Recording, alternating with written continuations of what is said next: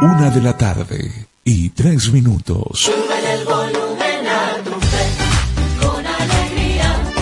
Súbele, súbele.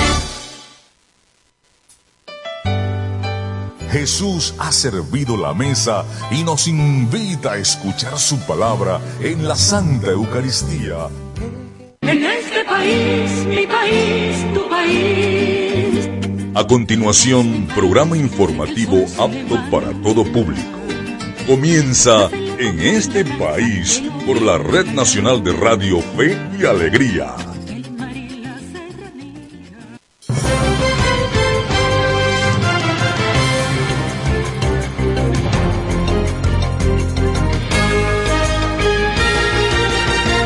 Hola, muy buenas tardes. Es la una de la tarde con cuatro minutos.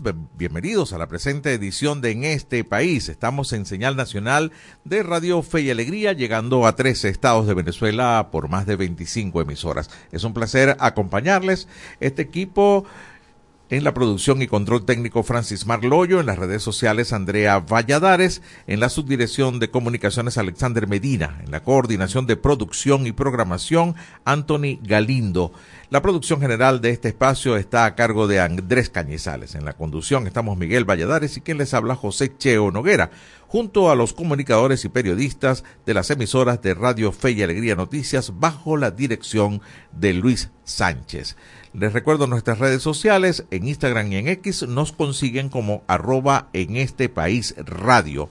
Y también pueden enviar mensajes de texto o también vía WhatsApp a través del 0424-552-6638. 28 de febrero del 2024, año bisiesto, todavía no termina febrero, falta el día de mañana, 29, así que bueno, ya en la postrimería esta es la semana número 9 del 2024. Como de costumbre, iniciamos el programa haciendo un recorrido por los titulares más importantes, visitamos al menos unas 20 páginas web de diferentes medios de comunicación del país. Comenzamos con el diario. ¿De qué trata el acuerdo que firmará Biden para proteger los datos personales ante Cuba y Venezuela? Así titula el diario en el día de hoy. Esta medida está dirigida, según la explicación, el sumario, a nacionales a, o a, sí, a naciones consideradas preocupantes que según las autoridades estadounidenses ven los datos personales como recursos estratégicos. Pasamos a la página de Casa Fe y Alegría Noticias.com. Desmantelan red dedicada a la trata de mujeres venezolanas en España. Engañaban a las víctimas con ofertas de trabajo y terminaban como mulas o bajo explotación sexual. Contrapunto. Familiares de las víctimas del Caracazo exigen justicia, verdad e indemnización luego de 35 años de este suceso que marcó un corte importante en la historia contemporánea venezolana. Avanzamos con el pitazo. Regulación al delivery. Consultor tributario advierte que son inconstitucionales las concesiones e impuestos al sector. Según Héctor Orochena, explicó que el importe del 1% a las encomiendas no lo puede decretar Hipostel y eh, necesita un impuesto como este la aprobación de la Asamblea Nacional. Hacemos un corte para conectar con las declaraciones que en este momento está dando el presidente de la Asamblea Nacional, Jorge Rodríguez. Si evaluamos el resultado de la última elección que se realizó en Venezuela, que es la elección para escoger alcaldes y gobernadores del año 2021, aquí está el 84% del voto popular de Venezuela. Sumando los votos obtenidos por todos los partidos del Gran Polo Patriótico y por todos los partidos de la oposición venezolana que se encuentran reunidos hoy aquí, comprenden más del 83% de los votos, sin contar aquellos partidos políticos que no participaron en la pasada elección del año 2021 que se encuentran representados hoy aquí. Es trascendente también que este inmenso espacio de diálogo que suscitó nueve grandes rondas de conversaciones con los sectores político, académico, religioso, empresarial, de trabajadores y de trabajadores, de cultoras y de cultores, de estudiantes, de jóvenes, de emprendedores. Esas grandes nueve rondas generaron más de 150 reuniones de trabajo que nos obligaron a procesar más de 500 propuestas en un tema que nos atañe a todos, el calendario electoral para la elección presidencial 2024. Y todas esas propuestas fueron agrupadas en tres aspectos fundamentales del trabajo del calendario electoral. La primera de ellas, los principios generales de la elección presidencial. Los principios de soberanía, de independencia, de rechazo a cualquier forma de presión, venga de donde venga, de rechazo a cualquier forma de afectar la economía y la vida a la que tienen derecho las venezolanas y los venezolanos en forma de llamadas sanciones.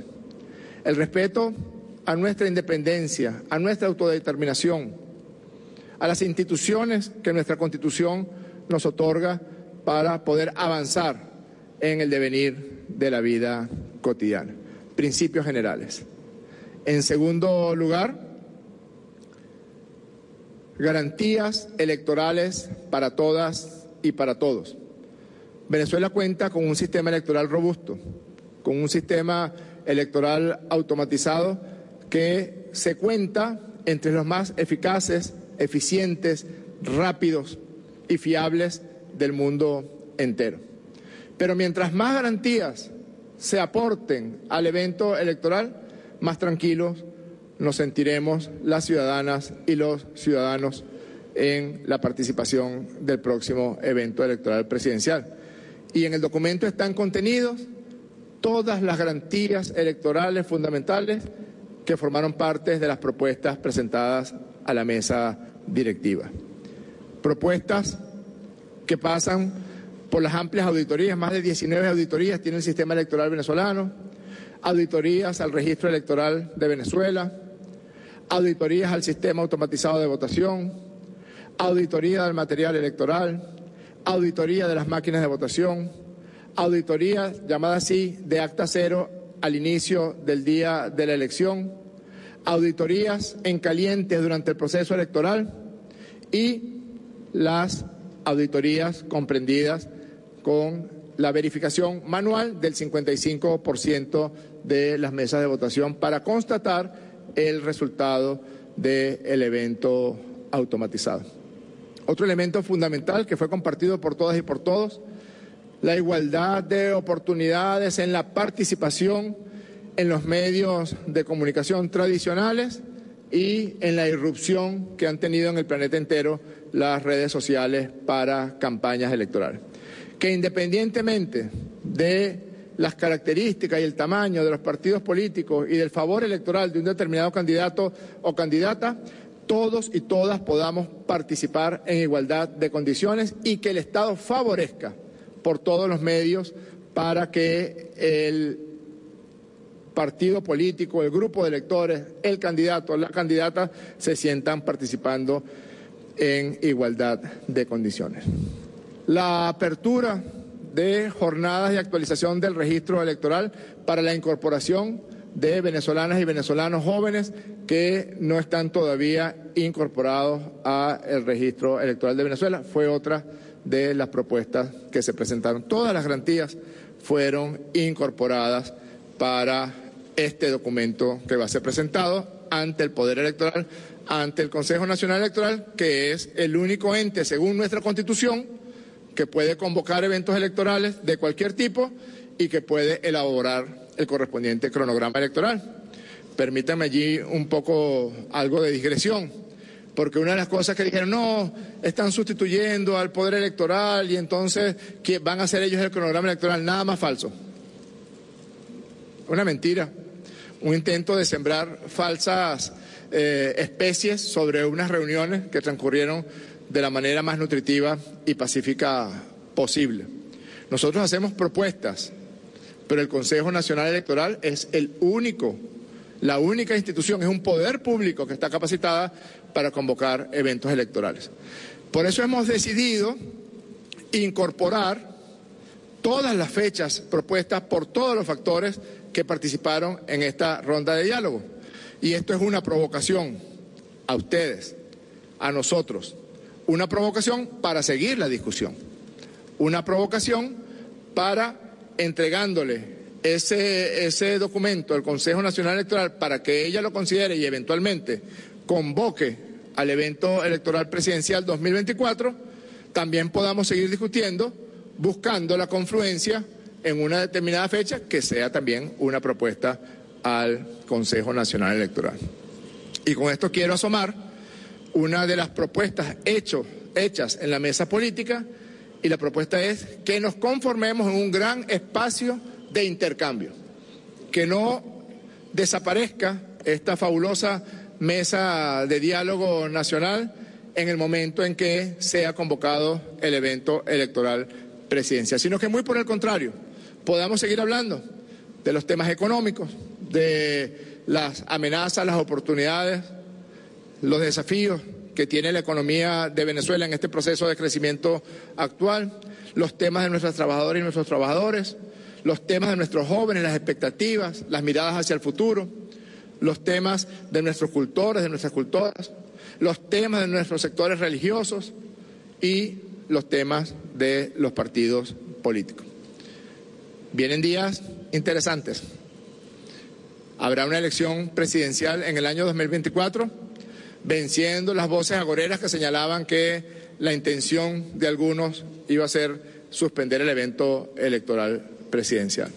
Si algo ha caracterizado el devenir de la vida política de la República Bolivariana de Venezuela en los últimos 22 años, es que jamás se ha eludido la obligación constitucional de convocar eventos electorales para escoger alcaldes y concejales, gobernadores y diputados de los consejos legislativos regionales, presidente de la República y diputados y diputadas a la Asamblea Nacional de la República Bolivariana de Venezuela.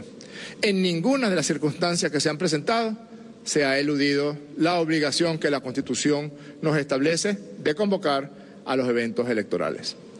Pero en esta oportunidad vamos con un acuerdo. En esta oportunidad vamos con un documento base que nos permita seguir avanzando en otras propuestas y en otros acuerdos. Eh, hoy aquí están 150 personas que representan todos estos amplios sectores de la vida venezolana. Yo quisiera terminar estas palabras agradeciéndoles muy profundamente el esfuerzo, el tesón, el trabajo, la amplitud, la valentía que los llevó a buscar fórmulas de confluencia.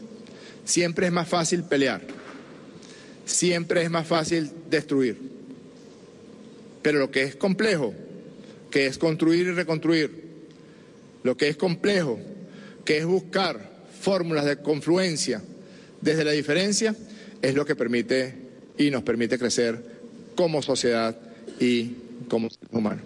Agradezco también a la comisión de diálogos que esta Asamblea Nacional designara por el trabajo, por la amplitud y por la convocatoria que se hiciera de todas y de todos para buscar, no uno, no dos, seis borradores del documento fueron socializados para que todas y todos pudieran emitir su opinión e hicimos el esfuerzo de incorporar la mayor parte de las propuestas en este documento que nos abarca a todos. Desde el fondo de nuestros corazones, en esta sala que nos invita al heroísmo, a la valentía y al futuro, les damos las gracias. Muchas gracias. Escuchaban ustedes entonces las declaraciones del doctor Jorge Rodríguez. Bueno, sí, efectivamente, declaraciones de Jorge Rodríguez, presidente de la Asamblea Nacional, acerca pues de lo que pareciera ser el final de esta parte de las conversaciones entre la oposición y el gobierno nacional acerca de los acuerdos para al fin y al cabo llegar a la definición de un cronograma electoral. Eh, hay un final de un acuerdo en el que se establecen al parecer muchas conversaciones, con productos finales, no se habló de fechas, no se habló de ninguna propuesta, tampoco de las cinco exigencias por parte de la oposición o de los sectores opuestos y que, entre otras cosas, pretendían lo del registro electoral, dicen que sí va a haber apertura, pero tampoco dicen fechas, así que bueno, por lo menos es un avance importante y sobre todo que queda abierta la posibilidad de seguir conversando no solamente de este tema electoral, sino de otros temas que atañen al desarrollo del país. Una 19 minutos eh, de la tarde, vamos al corte y regresamos con más de En este país. Ya regresamos con En este país por la Red Nacional de Radio Fe y Alegría.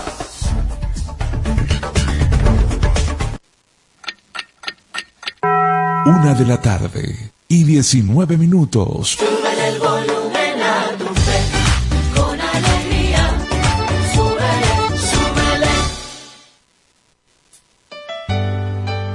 Jesús ha servido la mesa y nos invita a escuchar su palabra en la Santa Eucaristía. El que viene a mí nunca tendrá hambre. Todos los domingos llegamos a tu casa a partir de las 7 de la mañana.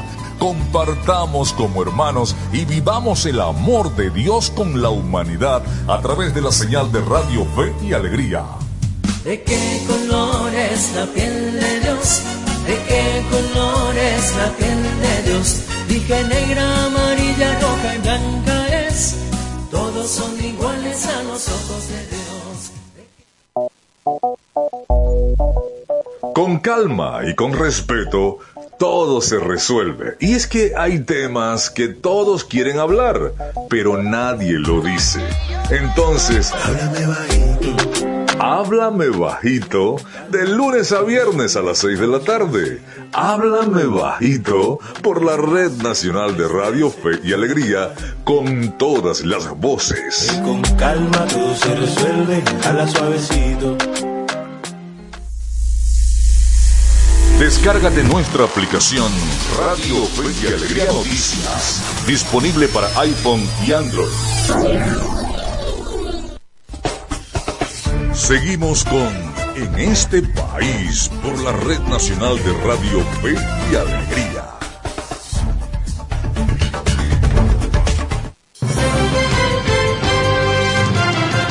Muchísimas gracias por seguir con nosotros. Es la una de la tarde con 21 minutos. Estamos en señal nacional de Radio Fe y Alegría, llegando a 13 estados de Venezuela por 25 emisoras. Gracias a ustedes por estar ahí y mantenerse en sintonía de en este país. Por cierto, les presento la encuesta del día de hoy.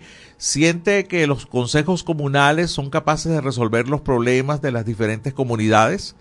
Voy a repetir la pregunta. ¿Siente que los consejos comunales son capaces de resolver los problemas de las diferentes comunidades? Opción A, sí, son útiles. Opción B, no los conozco. Opción C, solo algunos. Y opción D, no, son sectarios.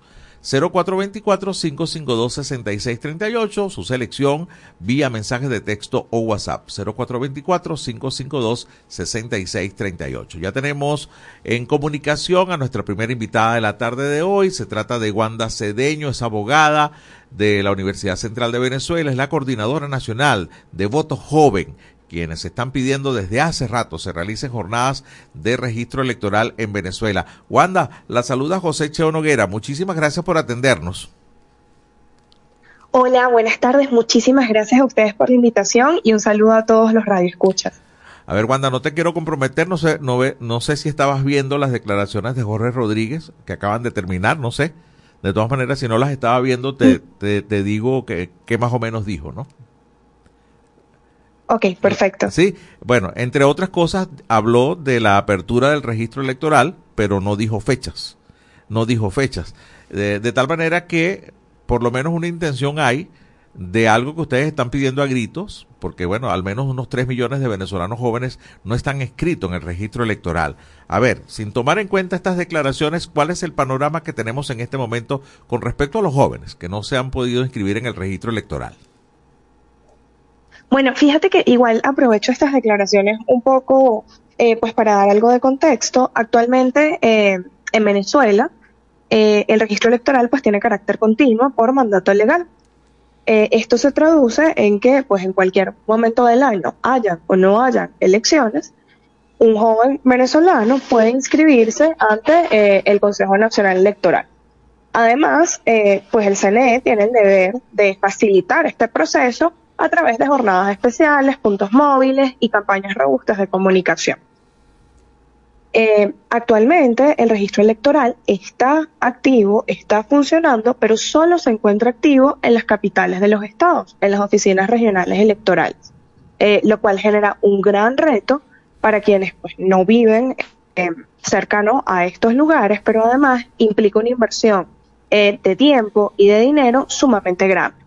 Eh, y aunado a todo esto, pues el Consejo Nacional Electoral no ha generado una campaña comunicacional desde la institución lo suficientemente robusta como para que los jóvenes entiendan eh, cómo pueden inscribirse, cuándo pueden hacerlo, pero además por qué deben hacerlo, porque es importante estar inscrito o inscrita ante el registro electoral. Eh, por lo que, pues, efectivamente estamos esperando la aprobación de una jornada especial eh, de inscripción, actualización de datos, porque no son solo los jóvenes que, no están inscritos, que tal como decía, se estiman sean más, alrededor de 3.500.000, eh, es también la gran brecha de jóvenes de, y de adultos que no han actualizado sus datos y que se han movido internamente por Venezuela, eh, justamente a partir de la crisis humanitaria compleja que estamos viviendo eh, e incluso en búsqueda pues, de mejores oportunidades laborales o económicas. Sí. Wanda, te pregunto, eh, en el sector joven, donde están ustedes haciendo un trabajo extraordinario, a ver, ¿hay interés de los jóvenes por inscribirse? ¿Hay interés por el tema político? Mira, esta pregunta además la, valoro muchísimo porque usualmente eh, se dice que los jóvenes en Venezuela son apolíticos. Y la verdad es que nosotros como una organización que se encarga de promover la participación política entre los jóvenes, nos hemos encontrado con, con una realidad totalmente distinta.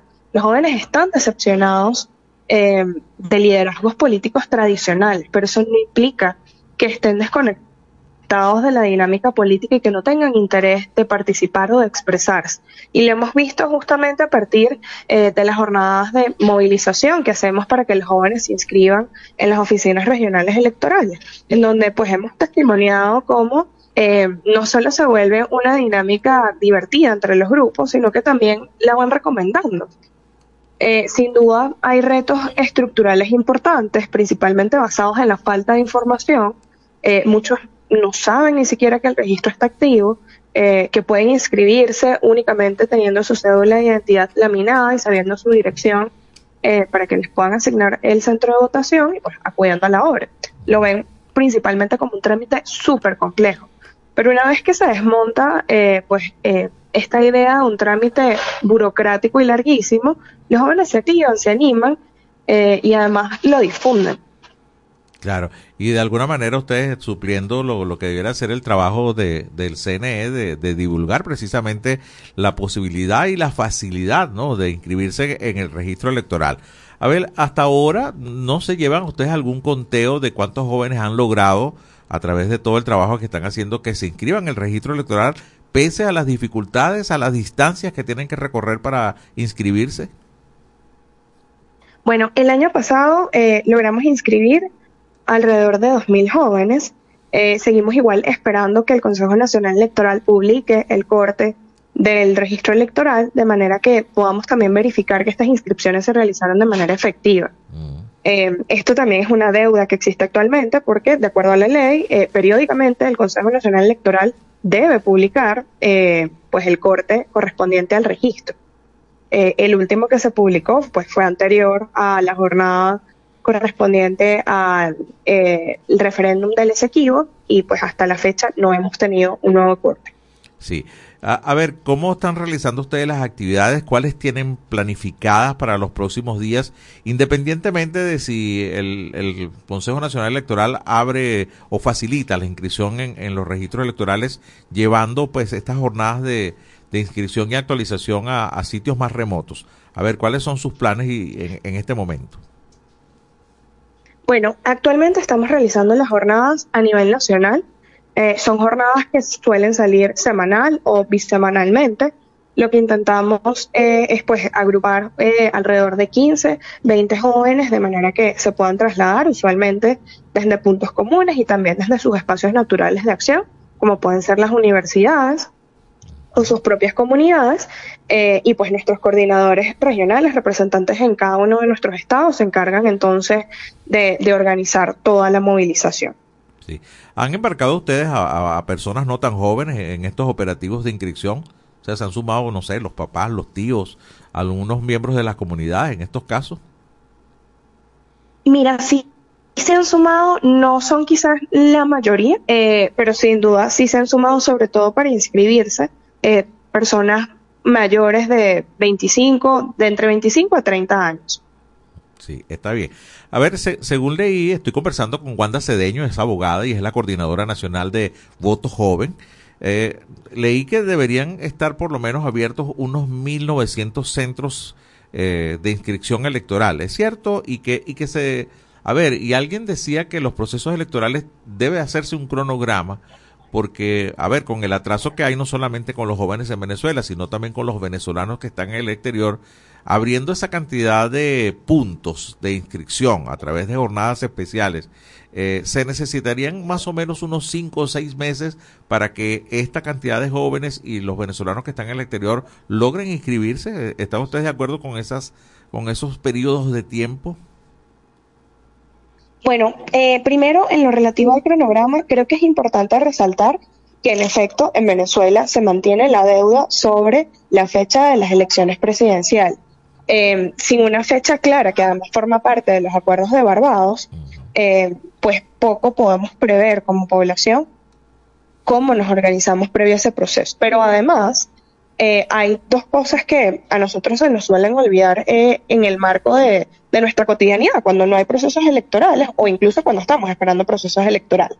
La primera es que el Consejo Nacional Electoral, indistintamente de si hay elecciones o no, tiene hitos preparatorios eh, a inicios de cada año, eh, en donde pues destacan principalmente el sorteo de miembros de mesa. Eso se debe hacer anualmente por ley, hayan o no hayan elecciones. Y luego, pues justamente la publicación periódica eh, de los cortes del registro electoral y la promoción del registro. Pero luego entran los hitos preparatorios del proceso y justamente el registro electoral es una de las condiciones principales y donde se fundamenta la credibilidad de cualquier proceso electoral, principalmente porque establece eh, pues la fotografía clara de cómo es la población venezolana. Sin un registro electoral sincero con la población venezolana, en donde se incluya la mayoría de las personas, pues poco eh, podemos hablar eh, quizás de, condiciones válidas. Justamente esta es la primera condición que tenemos que pedir. por lo que, bueno, en términos de procesos electorales, el registro electoral es, un hito fundamental. Y luego en términos de puntos, eh, efectivamente eh, se ha dicho mucho sobre 1790. Eh, esto entiendo se saca de una aproximación de, los de las últimas jornadas del CNE. Eh, sin embargo, por igual por ley se establece que debe existir por lo menos una máquina de inscripción por cada 100 habitantes. entendiendo pues este número vemos que una jornada especial primero debe ser una jornada que se apruebe hoy mismo. Eh, es urgente que efectivamente eh, tengamos una jornada especial de inscripción y actualización de datos robusta y extensa por el país con suficientes puntos para que los jóvenes se inscriban y con suficiente difusión. Pero luego eh, no puede ser una jornada de 500 o 1000 puntos debe ser una jornada de mínimo eh, 1.500 a 3.000 puntos para que los 3.500.000 de jóvenes que no están inscritos efectivamente puedan incorporarse en el registro electoral. Qué bien. Wanda, ya lamentablemente se, se, nos agotó el tiempo y bueno, con las declaraciones de, del presidente de la Asamblea Nacional se nos acortó un poco más el espacio del programa. Pero tengo entendido que eh, un joven puede, tiene, tiene que inscribirse o puede inscribirse en el registro electoral todos aquellos que nacieron en el 2006, ¿no? Y que si cumple año... el, así es. Sí, y si cumple año el mismísimo día de las elecciones, o sea, tiene todo el derecho a inscribirse, ¿no? Así es, pero una vez que se apruebe el cronograma eh, de, elecciones. Perfecto, tendríamos que tener alguna fecha con precisión para hacer, pero en todo caso, nacidos en el 2006, los que cumplen 18 años ahora en el 2024, ¿no? Así es, muchísimas gracias por el espacio y bueno, les dejamos igual a disposición nuestras redes sociales, somos Voto Joven en Instagram y Voto Joven en Twitter. Gracias, muchísimas gracias. Un saludo. Wanda Cedeño, abogada y coordinadora nacional de Voto Joven. Momento de ir a la pausa, es la una de la tarde con 33 minutos en este país. Ya regresamos con En este país por la Red Nacional de Radio Fe y Alegría.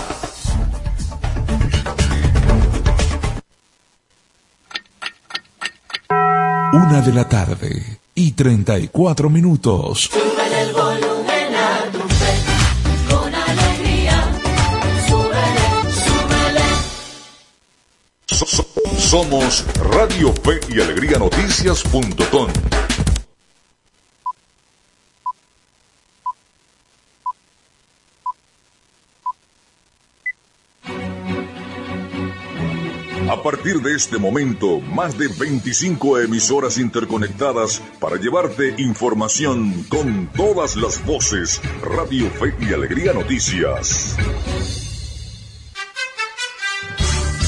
Avance informativo. Avance informativo. Muy buenas tardes y bienvenidos a este presente avance informativo nacional. Les saluda Walter Peña. El gobernador del estado Zulia, Manuel Rosales, recibió este lunes 26 de febrero al ministro de Energía Eléctrica, Néstor Reverol, quien fue designado recientemente padrino de la entidad. Esto en el marco de su visita para colaborar en la mejora de la calidad de vida de los zulianos. Rosales enfatizó la importancia de unir esfuerzos para abordar los problemas de la región, haciendo especial hincapié en la urgencia de atender la contaminación del lago de Maracaibo y revitalizar los proyectos para el tratamiento de aguas servidas en el estado Zulia. En sus declaraciones, el gobernador resaltó la necesidad de construir la planta norte y realizar el mantenimiento en la planta sur, así como en las instalaciones municipales que influyen en la cuenca lacustre subrayando que estas otras obras son esenciales para la salud y el bienestar de la población zuliana.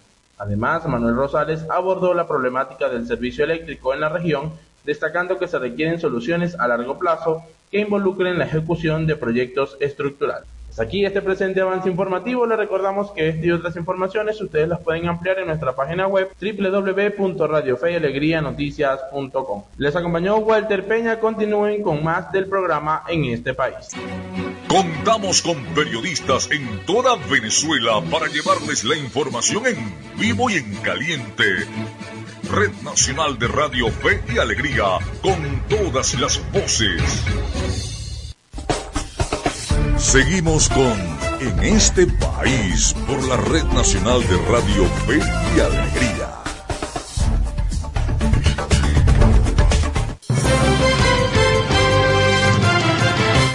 Una de la tarde, 36 minutos. Les recuerdo la encuesta en este país del día de hoy. Siente que los consejos comunales son capaces de resolver los problemas de las diferentes comunidades. Opción A, sí, son útiles. Opción B, no los conozco. Opción C, solo algunos. Y opción D, no, son sectarios. 0424-552-6638 vía mensaje de texto o WhatsApp.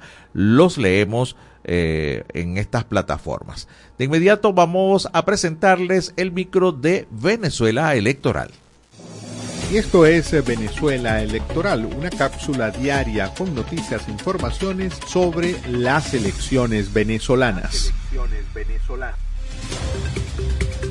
A través de un comunicado este martes, la plataforma unitaria manifestó estar dispuesta a trabajar con el oficialismo en la elaboración de una propuesta de calendario electoral de presidenciales dentro de lo pactado en el Acuerdo de Barbados. En su cuenta de X, la plataforma hizo cinco solicitudes que ya el 19 de febrero, en una reunión de los delegados del diálogo en México, llevaron a sus pares del chavismo, con quienes se citaron en el Palacio Federal Legislativo ante una representación de Noruega, como mediador de las conversaciones entre las partes. En tal sentido pidieron, 1 dejar sin efecto las inconstitucionales y arbitrarias inhabilitaciones que desde el gobierno se fabrican a su conveniencia. 2.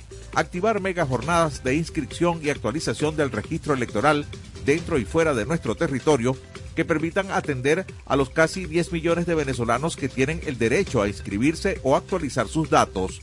3 iniciar de inmediato los trámites pertinentes para que la elección presidencial cuente con observación electoral internacional calificada e integral. Cuarto, acordar un robusto protocolo de auditorías de todo el proceso electoral que dé garantías a todos los participantes del proceso en cierre. Y cinco, devolución inmediata de las tarjetas de las organizaciones políticas a sus legítimas autoridades. Estas exigencias se conocen el mismo día que la Asamblea Nacional de 2020 volvió a posponer la firma de su documento final sobre una propuesta de garantías electorales, tras una consulta a la que llamó a sectores políticos, económicos, sociales y religiosos desde el pasado 5 de febrero. Vía La Nación.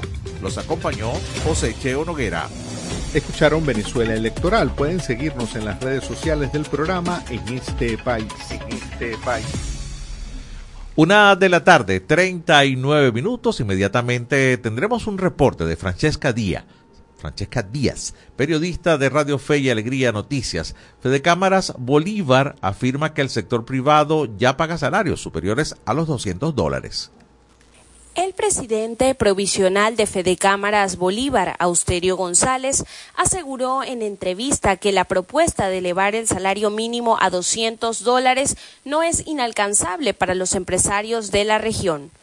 En este sentido, González reiteró que el sector privado viene pagando sueldos similares a este desde hace varios años y exhortó al Ejecutivo Nacional a facilitar los procesos para que el sector empresarial pueda trabajar con mayor holgura. Mira, eh, 200 dólares el sueldo mínimo. Porque hay muchas, hay muchos empleados del sector privado que te están ganando más de 200 dólares y no como, como, como, como sueldo integral. Pues. Hay muchas empresas que tienen capacidad productiva y están pagando a sus empleados muchísimo más de, de, 200 dólares. Llamo yo 200 dólares como un sueldo integral es que lo, el problema que está pasando es que eh, eh, se ha sustituido el, sueldo mínimo con, bonos, pues. Ahí habría que ver cómo quedaría la estructura del, del, sueldo del, del, empleado, del empleado privado. En el caso del empleado privado. Ahora, en el caso del empleado público, ahí sí ya es ya eso son otras cosas. Pues. Ahí sí el Estado tiene que ver si tiene la capacidad para, para sustentar y soportar la carga eh, eh, que representa tener un, sueldo mínimo de 200 dólares. Y tú me hablas de 200 dólares, el sector privado no tiene problema de cómo, no, no, hay problema de, de, poder aceptar y pagar, y es que lo está haciendo en la provincia. El sueldo promedio del empleado privado está cerca de 200 dólares.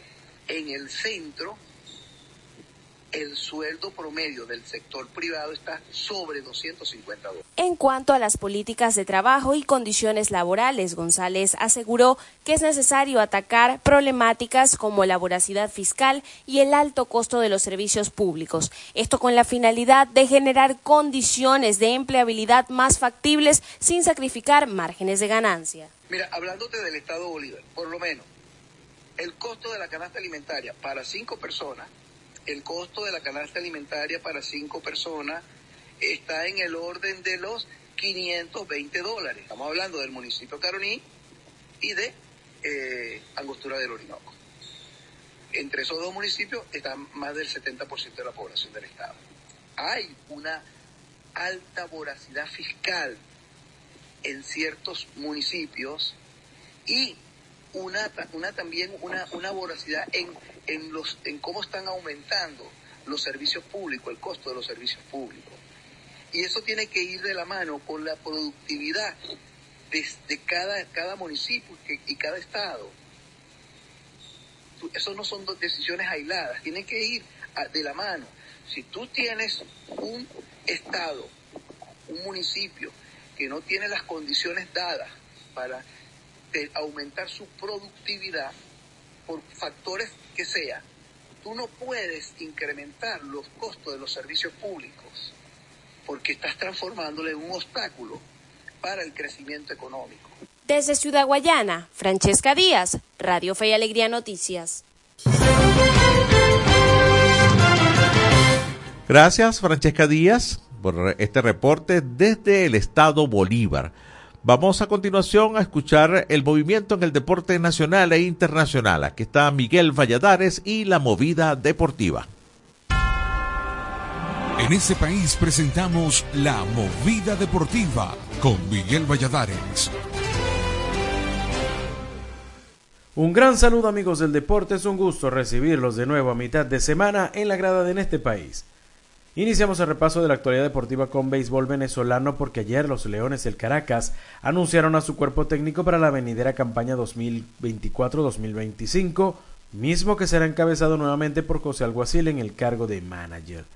Leones, que fue campeón en la 2022-2023 y se quedó en los playoffs en la campaña pasada, tendrá al curazoleño Hensley Mullen como coach de banca, Jorge Moncada será el coach de picheo, Wilson Álvarez fue nombrado coach especial de picheo, Carlos Elbeto Méndez será el coach de bateo, mientras que Alex González volverá como coach de primera base y Oscar El Cachi Salazar será el de tercera.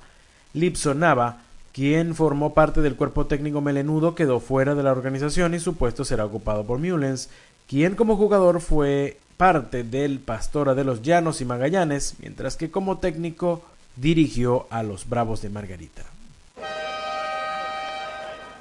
Seguimos con ciclismo y la Vuelta a Independencia que se corre en la República Dominicana porque ayer la dupla de Venezuela País de Futuro compuesta por Luis Gómez y Ángel Vizarroyo hicieron el 1-2 colocándose 7 y 8 en la clasificación general.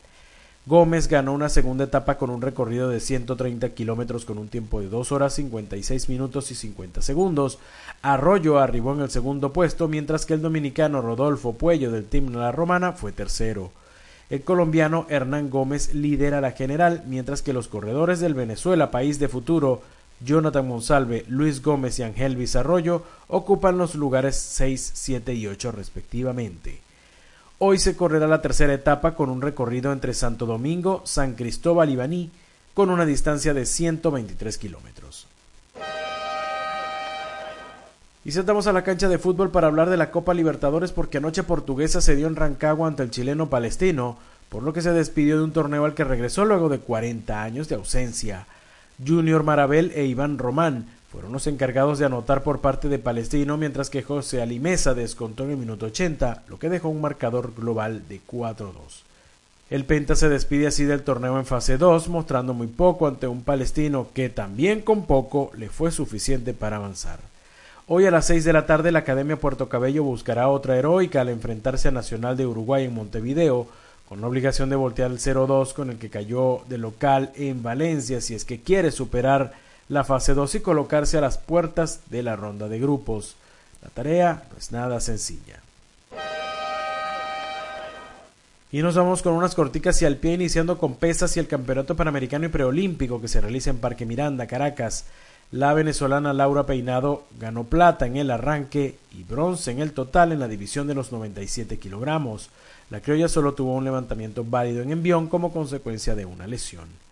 En los juegos del sprint training de las grandes ligas de ayer, Abraham Gutiérrez de los Piratas conectó un cuadrangular a su compatriota Anthony Vizcaya de los Bravos. Liban Soto, que recientemente fue cambiado en Venezuela de las Águilas a Leones, se fue de 3-3 por Anaheim. Y en más de béisbol, pero venezolano, la liga dio a conocer ayer que los lanzadores Guillermo Moscoso de los Tigres y el jardinero Edgar Durán de los Bravos fueron suspendidos por violar el programa antidopaje. Ambos peloteros recibieron 30 juegos de suspensión, pero por aceptar su responsabilidad, la misma fue rebajada a 12. De esta forma llegamos al final del repaso por la jornada de hoy, pero le invitamos a que nos acompañe de nuevo mañana en la grada de En este país. En este país presentó La Movida Deportiva con Miguel Valladares. Gracias Miguel por uh, la información deportiva siempre acá en este país. Me voy al corte, ya hay algunas respuestas de la encuesta de hoy. Por ejemplo, nos escribe el señor José Hernández desde Ciudad Bolívar. Dice, para él los consejos comunales son muy útiles siempre y cuando tengan asesoría y seguimiento. Gracias señor Hernández por escribirnos al 0424-552-6638. Momento de la pausa, ya regresamos. Ya regresamos con En este país por la Red Nacional de Radio Fe y Alegría.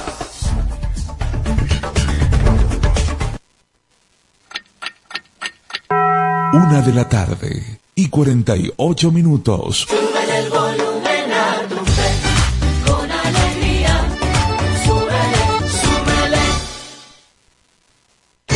amigos y amigas de Contacto Sur desde Ecuador. Militar encubierta. La Asociación Nicaragüense Pro Derechos Humanos. Afectó derechos políticos y de participación. La Asociación Latinoamericana de Educación Radiofónica ALER te conecta con América Latina y el Caribe.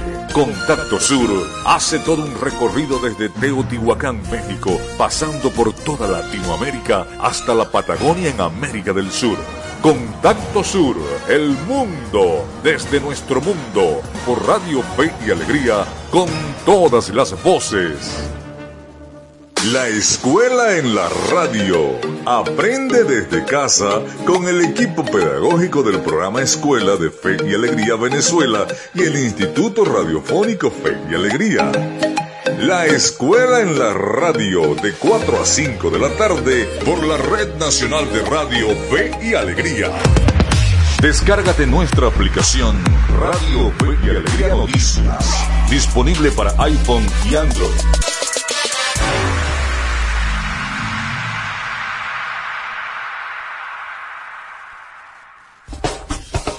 Seguimos con en este país por la Red Nacional de Radio Fe y Alegría.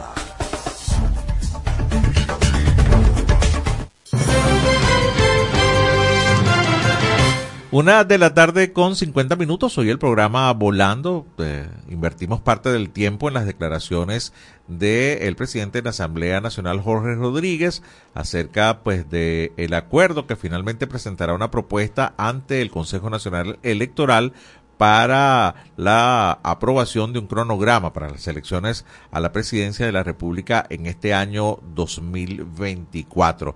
Eh, refresco alguna información, está en la página de la casa, Fe y Alegría Noticias. Eh, Ana Teresa Vivas de maestra emprendedora, eh, desafíos que enfrentan los migrantes venezolanos con estudios incompletos en el Perú.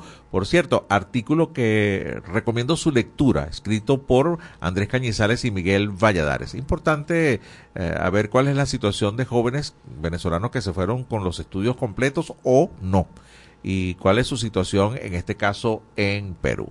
Vamos, eh, en este momento no podemos establecer contacto con el invitado que teníamos pautado para hoy, sin embargo, pues traemos para ustedes una importante entrevista que realizamos a Rona Rizquez, periodista de investigación de Monitor de Víctimas. Hablamos sobre la muerte de al menos 65 personas en el mes de enero a manos de los cuerpos de seguridad del Estado. Ya tengo al hilo telefónico nuestra primera invitada de la tarde de hoy. Se trata de Rona Rizquez, es periodista de investigación, también forma parte de Monitor de Víctimas. Rona, muy buenas tardes, gracias por atendernos. Te saluda José Cheo Noguera. Hola, buenas tardes, ¿qué tal? Gracias por la invitación. Al contrario, gracias por atendernos, Rona, muy amable. Eh, yo estoy aquí sumamente preocupado y, e impresionado de, las cifras que presenta el más reciente trabajo de monitor de víctimas. al menos 65 personas eh, fueron, eh, les quitaron la vida en el mes de enero de manos de organismos del Estado. A ver, eh, ¿esto sigue siendo tan alarmante? ¿No ha disminuido nada esto, Rona, o al contrario, ha subido la tendencia de, este tipo de acciones? Bueno, lamentablemente nosotros en, Monitor de Víctimas llevamos el control del registro en cinco estados del país y eh, este registro que hicimos fue un registro especial cuando nos dimos cuenta de que había muchos casos que se estaban registrando en el mes de enero entonces no tenemos manera de compararlo con, por ejemplo, el mes de enero de 2023 o compararlo con algún mes particular de 2023 porque eso, Monitor solo reporta cinco estados y este es un reporte nacional que hicimos excepcionalmente, ¿no? Eh, pues definitivamente lo que sí podemos decir es que la cifra es alarmante, es eh, más de dos personas cada día murió a manos de funcionarios de cuerpos de seguridad. Y cuando decimos murió porque bueno, en algunos casos se presume que fue en, en medio de supuestas ejecuciones extrajudiciales en las cuales se han simulado enfrentamientos, pero también hubo un par de casos donde estos eh, funcionarios asesinaron eh, eh, casualmente en estos en este par de casos a dos menores de edad, uno por un tema de celos y el otro por un tema de pues un conflicto, una riña familiar. Entonces eh, nada, lo que nos parece más grave es pues justamente esta, esta cantidad de personas muertas a manos de los cuerpos de seguridad en un país donde se supone, según los datos que dan las fuentes oficiales o los pocos datos que dan, eh, pues que ya se reducido la criminalidad, que hay menos homicidios, que los delitos han bajado, pero bueno, se han bajado los delitos y la criminalidad y todo esto, ¿cómo es que la policía mata a 65 personas en un mes? Sí, eh, es una cifra realmente alarmante. A ver, y existía la famosa FAES, ¿no? que tanto eh, eran tantas las arbitrariedades que se cometían que decidieron cambiarle el nombre, porque creo que lo que hicieron fue eso. Luego de ese cambio, dentro de las estadísticas que ustedes manejan en esos cinco estados, ¿hubo una disminución? ¿Realmente sirvió el cambio del nombre? Porque estas cifras parecen decir lo contrario, ¿no? Bueno, hubo una disminución en general en todas las muertes violentas en el país eh, entre por, por, diversas, por diversas razones. El informe del año pasado de los cinco años de monitor de víctimas habla un poco de eso. Eh, la, una de, la, de, la, de las cosas o de lo que nosotros también creemos es que también hubo alguna manera una especie de impacto relacionado con los informes y los pronunciamientos de la, de la, del alto comisionado de derechos humanos de Naciones Unidas y y de la misión de determinación de hechos de Naciones Unidas. Mm. Entonces, creo que hay varias cosas, pues, la presión de los organismos internacionales, la de, de, defensora, de defensa de los derechos humanos, y luego, em, pues, sí, o sea, esa modificación que fue un poco un maquillaje, pero que sí tuvo, pues, un efecto, ¿no? Eh, lo que ocurre es que, bueno, lo, lo grave aquí más allá del número que es grave, obviamente, es el hecho de que la práctica se, se mantiene, o sea, que no ha sido erradicada en los cuerpos de seguridad, que siguen ocurriendo ejecuciones extrajudiciales en gran cantidad en Venezuela.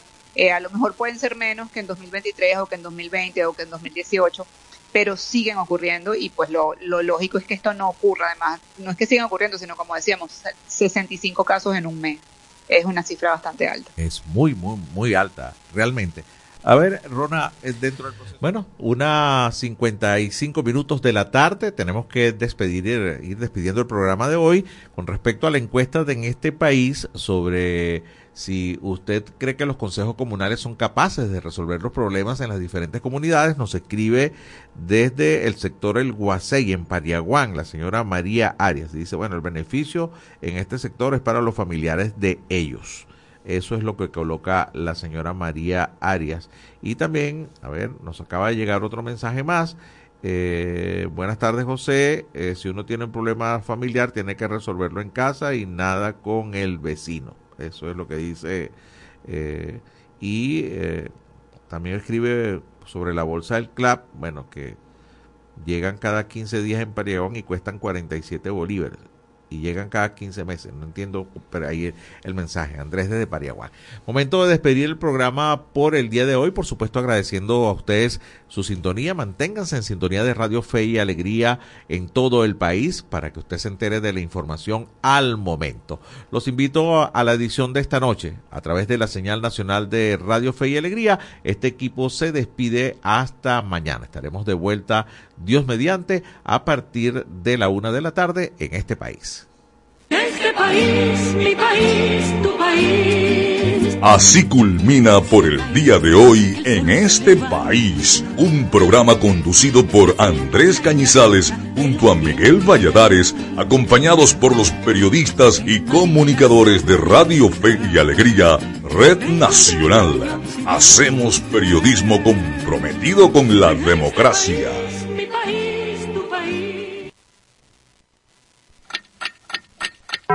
Una de la tarde y 57 minutos. Sube el volumen a tu fe, con alegría. Sube, súbele Artículo 10 de la Ley de Responsabilidad Social en Radio, Televisión y Medios Electrónicos. Domingo Antonio Sifontes, el terror de los ingleses. El general Domingo Antonio Sifontes nace en Cantaura, estado Anzuategui. En su infancia se interesa por la agricultura y la literatura, lo que se convierte en su pasión. Años más tarde, se traslada con su familia a Tumeremo y se suma al ejército venezolano para continuar con su formación académica en el mundo militar. Se le conoce como un gran pensador, partidario de la resolución diplomática y la alianza cívico-militar. Domingo Antonio Sifontes, el terror de los ingleses. Espacio Publicitario. Goma Inca, rumbo a los 50 años de calidad. Fabricación de artículos técnicos en gomas y servicios relacionados tales como engomados de rodillos, tambores, poleas, válvulas, tuberías, todo para la industria en general, recubrimiento antiácido y antiabrasivo de tanques para la industria química, engomados de tanques cisternas que transportan líquidos corrosivos, fabricación de sellos hidráulicos y neumáticos por control numérico, Sistema Siljet de fama mundial. Garantizamos la fabricación en minutos de juntas de vástagos, pistón, rascadores, estoperas o ring. El cliente puede observar la fabricación de su pedido y sale con sus piezas ya fabricadas. Contáctanos al 0251 269 0301 al 0416 450 9903 o al 0412 725-4034. Atendemos a nivel nacional. Goma Inca, rumbo a los 50 años de calidad. Excelencia y calidad, embutidos Alimex. Alimex es variedad de todo para comer. Excelencia y calidad, embutidos Alimex. Hazlo más práctico y divertido. Embutidos Alimex.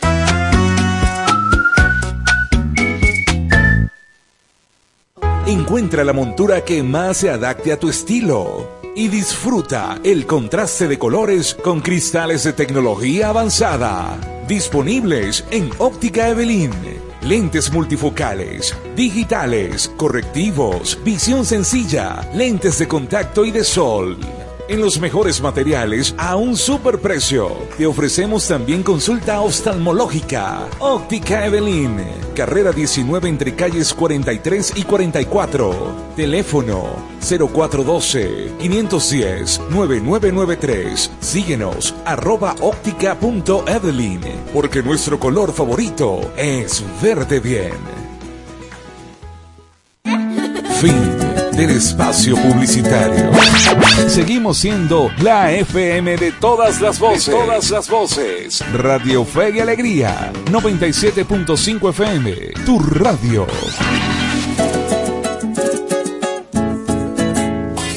A continuación, programa recreativo. Todos sus elementos son tipo A, que pueden ser escuchados por niños, niñas y adolescentes, sin la supervisión de sus madres, padres, representantes o responsables. Una producción de Radio Fe y Alegría.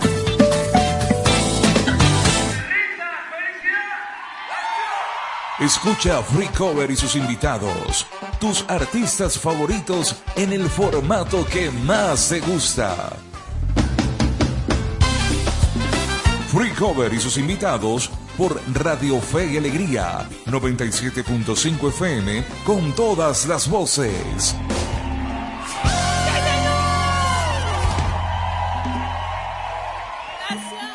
Tus artistas favoritos en el formato que más te gusta. Free Cover y sus invitados.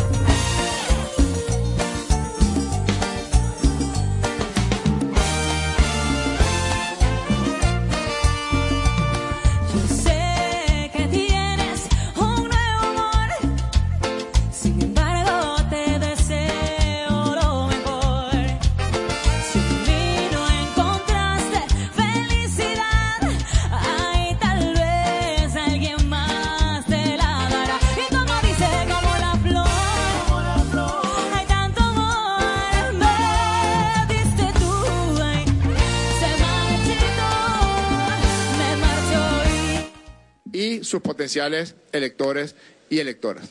Y las redes sociales en materia de campañas electorales van por la libre. Como quiera, que los llamados medios de comunicación tradicionales, eh, radioeléctricos o impresos, sí tienen que cumplir con un reglamento que está establecido en el Consejo Nacional Electoral, nosotros junto al Consejo Nacional Electoral. Eh, nos parece establecer algún, acotar un poco más el lapso para la fecha de las elecciones. Pues nos reunimos, lo decidimos, lo comunicamos y lo proponemos al Consejo Nacional Electoral. En ese sentido queremos señalar que nos sentimos, nos sentimos profundamente felices de haber logrado un documento de consenso e insistir que aun cuando es más arduo la búsqueda de ese resultado, aun cuando siempre es más difícil buscar la confluencia desde la diferencia, es muchísimo más útil y muchísimo más fecundo como el documento que hoy acabamos de firmar 155 personas, 152 personas representantes de la vida de la República Bolivariana de Venezuela. Con mucho gusto contestaremos algunas preguntas. Por el tiempo, Ana Rodríguez. Hola, buenas tardes. ¿Cómo está? Eh, bueno, en esta cantidad de fechas quisiéramos saber cuál fue la fecha propuesta por el Partido Socialista Unido de Venezuela, si se puede saber, eh, cuándo van al Consejo Nacional Electoral a entregar este documento. Lo segundo es que si usted habla de que bueno se va a establecer como este mecanismo de diálogo permanente con todos estos actores, ¿cómo queda eh, el acuerdo de Barbados? ¿Qué pasos vienen ahora? Y por último, sobre el tema de las redes sociales, ¿qué mecanismo va a regular? ¿Cómo va a ser ese proceso? ¿Si va a ser a través de Conatel, el CNE o quién lo va a hacer? Muchas gracias.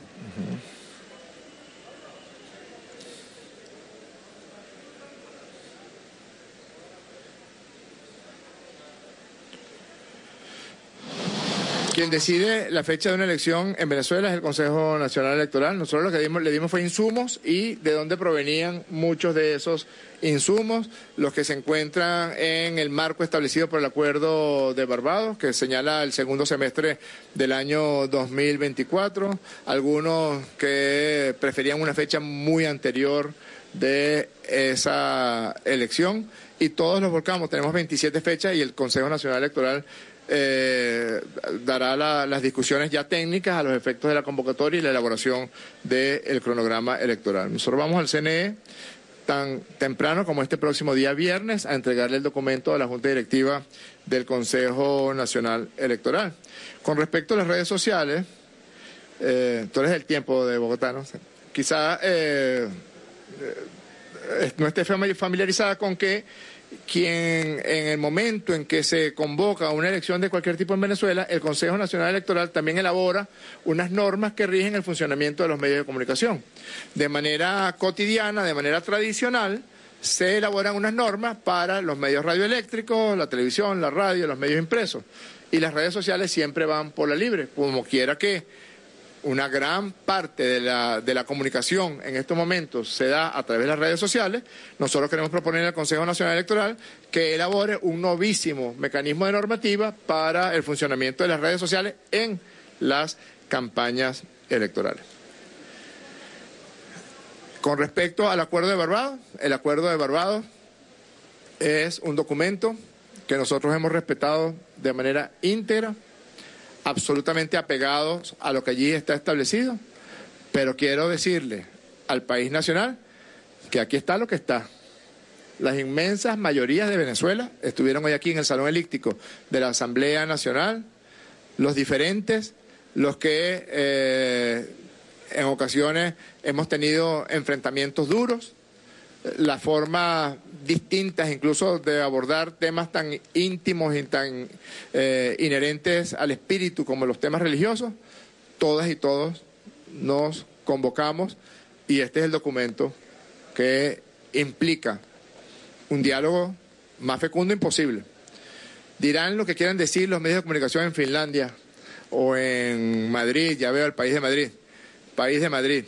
Aquí estuvieron reunidos sin contar a los empresarios de las cámaras más importantes del país, a los religiosos de todos los sectores de la religión en el país, a los cultores de todos los sectores de la cultura, a los científicos de todos los sectores, a los estudiantes, a los trabajadores, a los trabajadoras, a los rectores y rectoras de todas las universidades del país estuvieron aquí, sin contar con eso, sacándolos, que son fundamentales, que son muy importantes, aquí estaba el 85% de los votos del año 2021, de las elecciones de alcaldes y gobernadores, y el 97% de todos los partidos políticos debidamente inscritos ante el Consejo Nacional Electoral. Nosotros consideramos que este es un documento poderosísimo, y ojalá todas las mujeres y todos los hombres de bien de la República Bolivariana de Venezuela asuman que este es un